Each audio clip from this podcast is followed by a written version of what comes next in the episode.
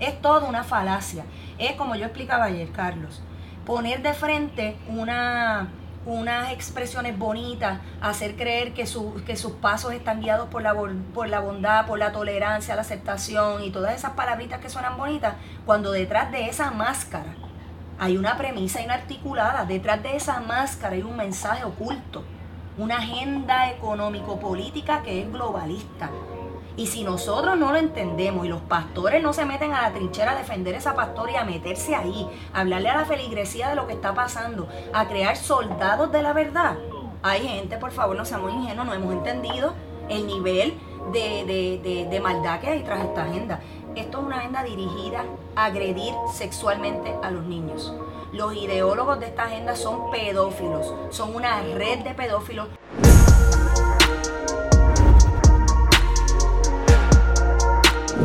En la mañana de ayer con la delegada congresional Elizabeth Torres sobre eh, bastantes temas que hay en el tintero.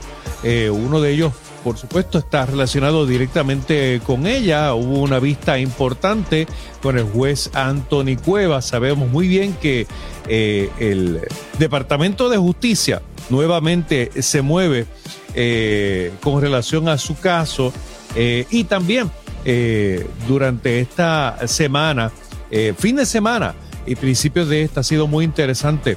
Eh, otras expresiones que hemos visto en redes sociales, pero ya está con nosotros vía telefónica la delegada congresional Elizabeth Torres. Elizabeth, buen día, ¿cómo estás? Bienvenida. Gracias, buenos días a todos ustedes también y buenos días al pueblo de Puerto Rico, un honor para mí.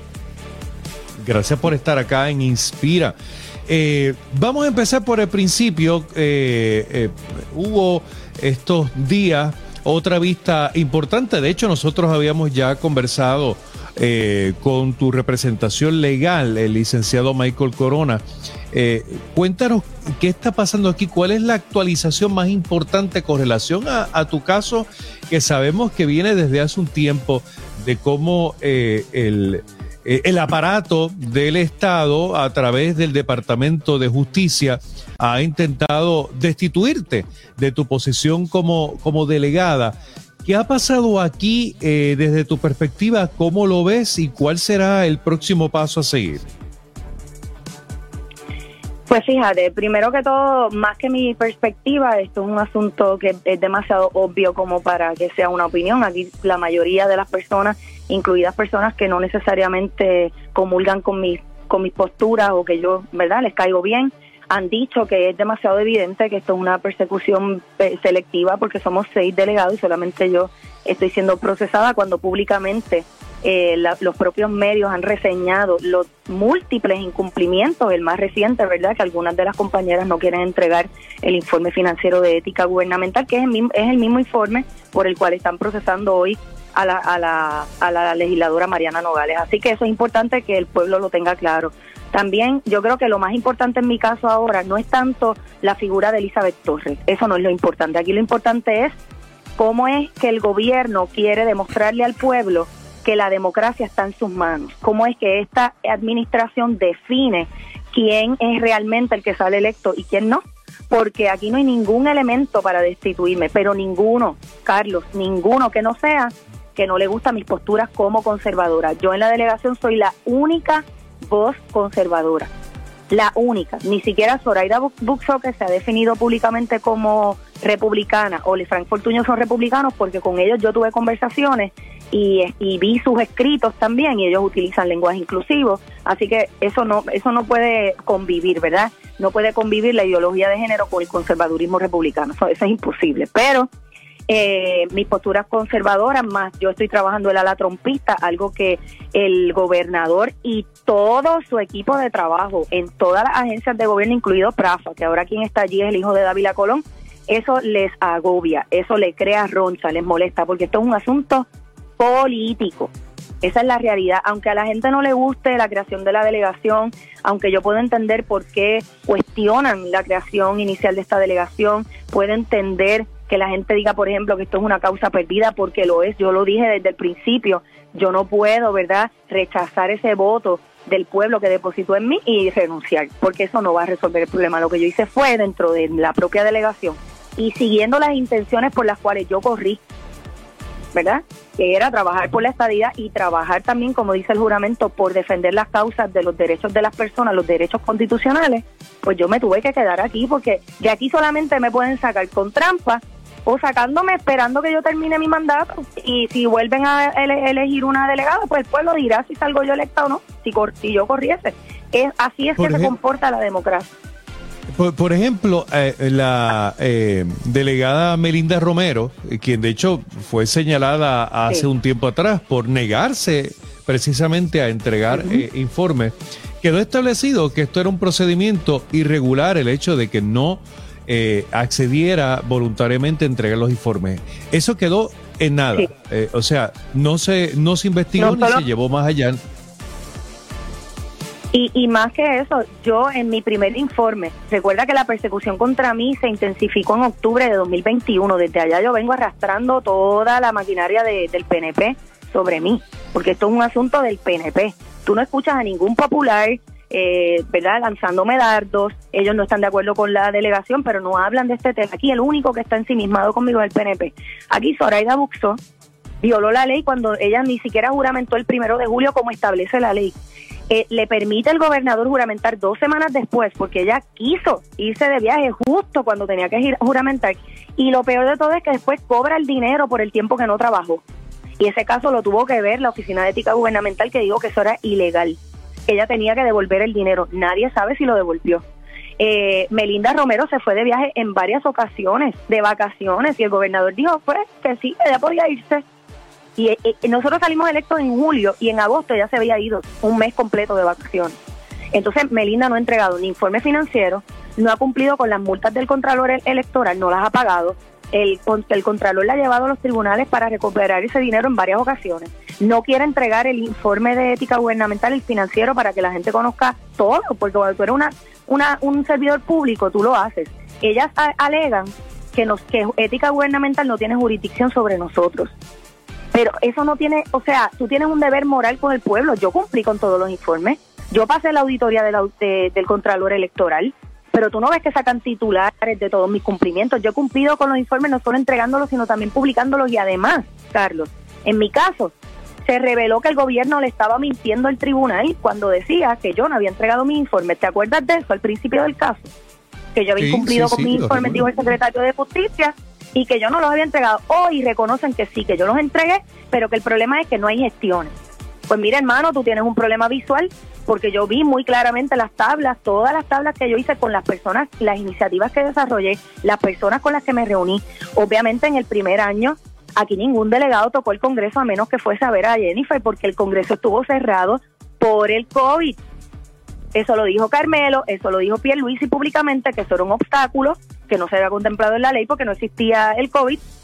Pero entonces a mí me quieren aplicar normas restrictivas e irreales que no que, escapan al contexto en que se dan las cosas. Yo discutí con el gobernador que mi primer plan, en mi parte de mi primer plan y que él dijo públicamente que él estaba conforme con mi primer informe. Eso fue lo que él dijo. Eh, Después no le gustó el informe porque no lo había leído, Carlos, no lo había leído. Él reconoció que lo estaba de acuerdo, pero que no lo había leído. Cuando explotó el contenido del informe, me cayó arriba el gobernador. Este tema es interesante porque eh, ahora mismo el, el juez Antonio Cuevas lo que dice es que inevitablemente habría que comparar eh, tu gestión con la de los otros delegados, que eso es algo que eh, eh, se había dicho que no era necesario, pero el juez dice que sí es necesario. Para poner esto en contexto, para beneficio del, público que nos sintoniza, y, ese tema va a resultar interesante para nosotros como, como emisora cristiana, porque este tema lo vamos a, a hilvanar con otro. Esto viene a raíz de unas posturas tuyas muy claras con relación a unas agendas que son, eh, que entiendes que son en contra de los valores que está imponiendo el gobierno de Puerto Rico actualmente eh, en, eh, eh, consono con el gobierno de los Estados Unidos. Correcto. Sí, lo que pasa es que hay una agenda global, hay una agenda mundial. Por eso es que tú ves que esto ocurre en todos los países del mundo, sobre todo en aquellos países que son aliados de los ideólogos de esta agenda, que se reúnen todos los años en Davos, en Suiza, y cuyo líder es Klaus Schwab. Eso ya es conocido públicamente, todos los políticos hablan de esto, los políticos sobre todo republicanos, de este problema que tenemos. Y entonces Biden es aliado no solamente de ese gobierno mundial, sino también es aliado de China. Biden ha estado trabajando para China desde que era senador.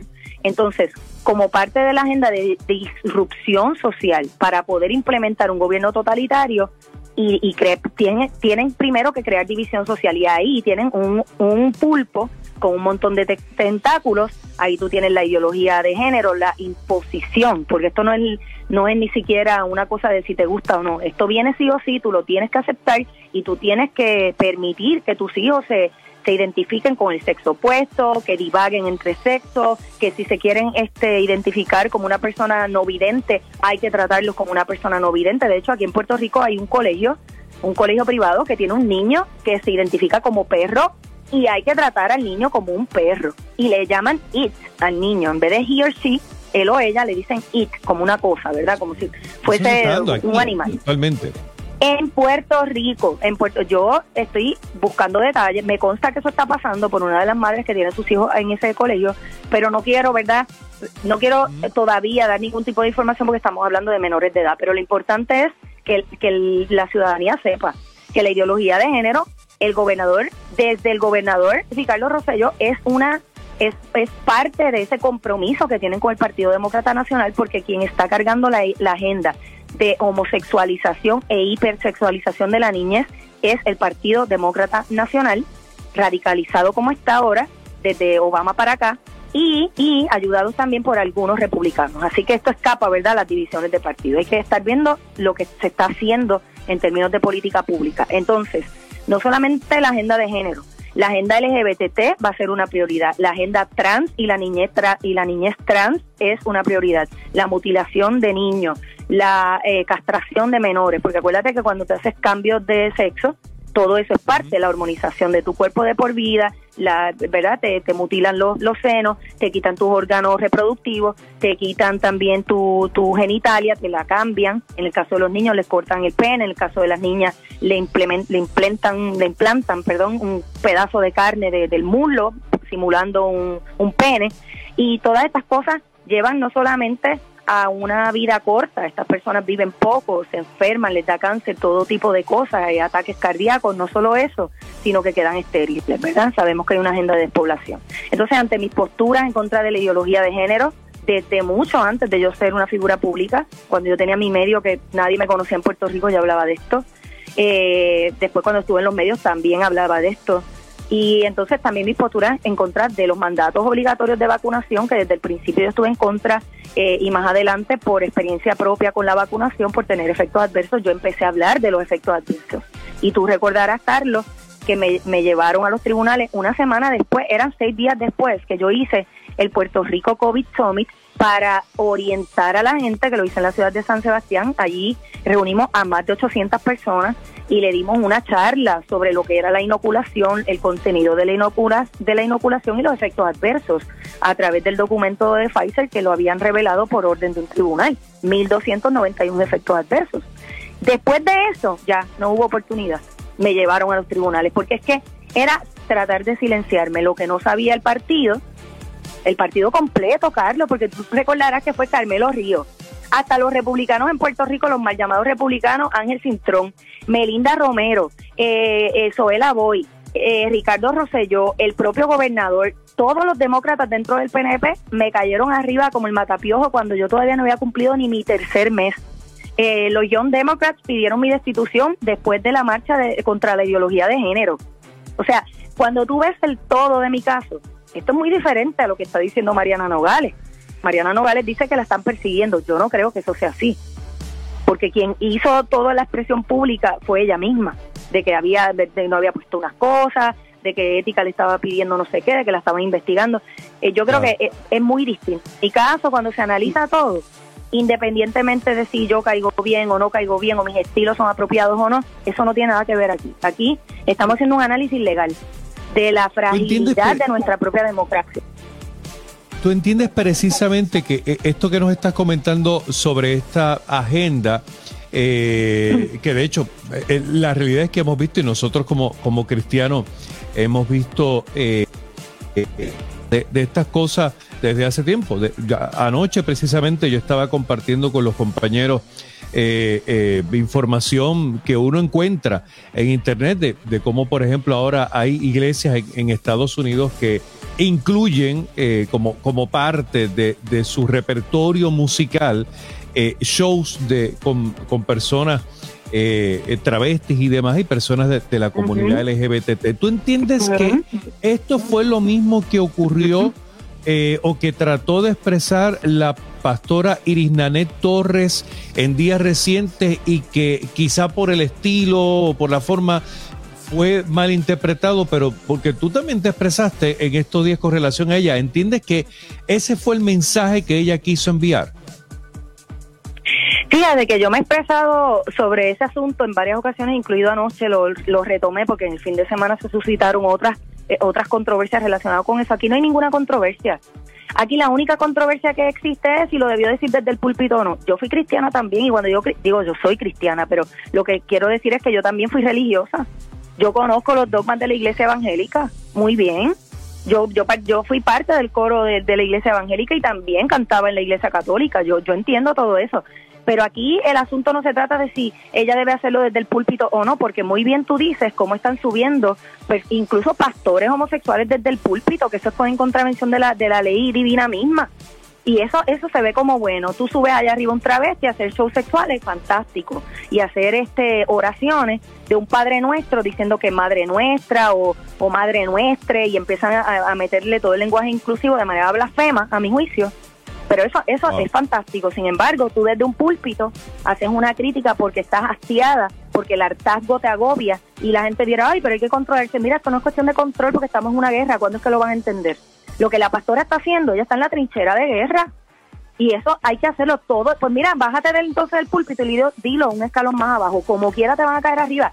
Si esa pastora lo hubiese dicho en la oficina de su casa, le caían arriba también, Carlos, porque es una agenda de destrucción de la fe es una agenda de subversión de las normas. Las normas que por milenios, por milenios, no por décadas, no por, por, eh, por eh, centenias, no, no, no, no, milenios han, han funcionado este orden mundial, este nuevo orden mundial asociado a movimientos de la nueva era, de la masonería, de la francmasonería, de los movimientos humanistas. Esa es la realidad. Yo soy investigadora histórica, eso fue lo que yo estudié. Yo investigué todo esto para entenderlo yo misma.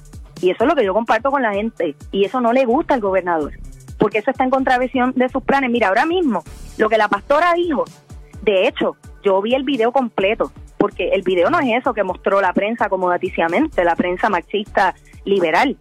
El, ese no es el video. El video completo tú lo escuchas y tú dices, eso es fantástico. Es más, eso está mejor que cualquier prédica de cualquier domingo, porque muchas prédicas son repetitivas y lo digo con total respeto. Hoy hay un contexto distinto es un contexto distinto y en un contexto distinto las estrategias tienen que ser distintas. Si la gente se cree que esto se combate doblando rodillas en la casa, eso es parte, pero así no, no se puede, porque aquí hay políticas públicas, aquí pastores, sacerdotes y ministros trabajando en esta agenda. Aquí tenemos los medios en contra, tenemos la academia, las universidades, las escuelas, la música. Aquí se resalta la música de Bad Bunny. En serio, una música que es degradante a la mujer, pero por otro lado se asignan 12 millones para las feministas radicales supuestamente para acabar con un supuesto mal de violencia de género que se lo inventaron en su mente y que después que el gobernador le desembolsó todo ese dinero, ¿qué resultado hemos visto? Ninguno. Pero se han enfocado en cuestionar mis labores, pero ¿por qué no cuestionan las labores de todo el comité PARE? Que le dieron 12 millones y no, no hemos visto ninguna disminución en la violencia contra la mujer. Es toda una falacia.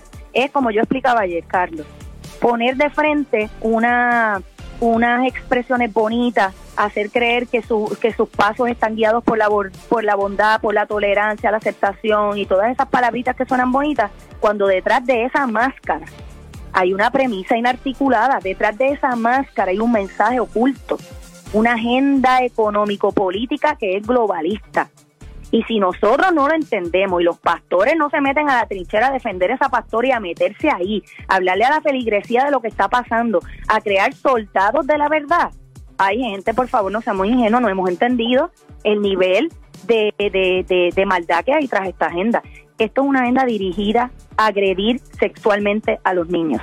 Los ideólogos de esta agenda son pedófilos son una red de pedófilos, no lo digo yo, se habló hace una semana en el Congreso de los Estados Unidos, una whistleblower del Departamento de Servicios Humanos, de Human Resources, dijo que ella eh, da fe, ella da fe de cómo el gobierno de los Estados Unidos es parte de una organización criminal para traficar menores de edad a través de la frontera con México. Por eso es que Biden no ni mira para allá abajo, ni le importa. ¿Ves?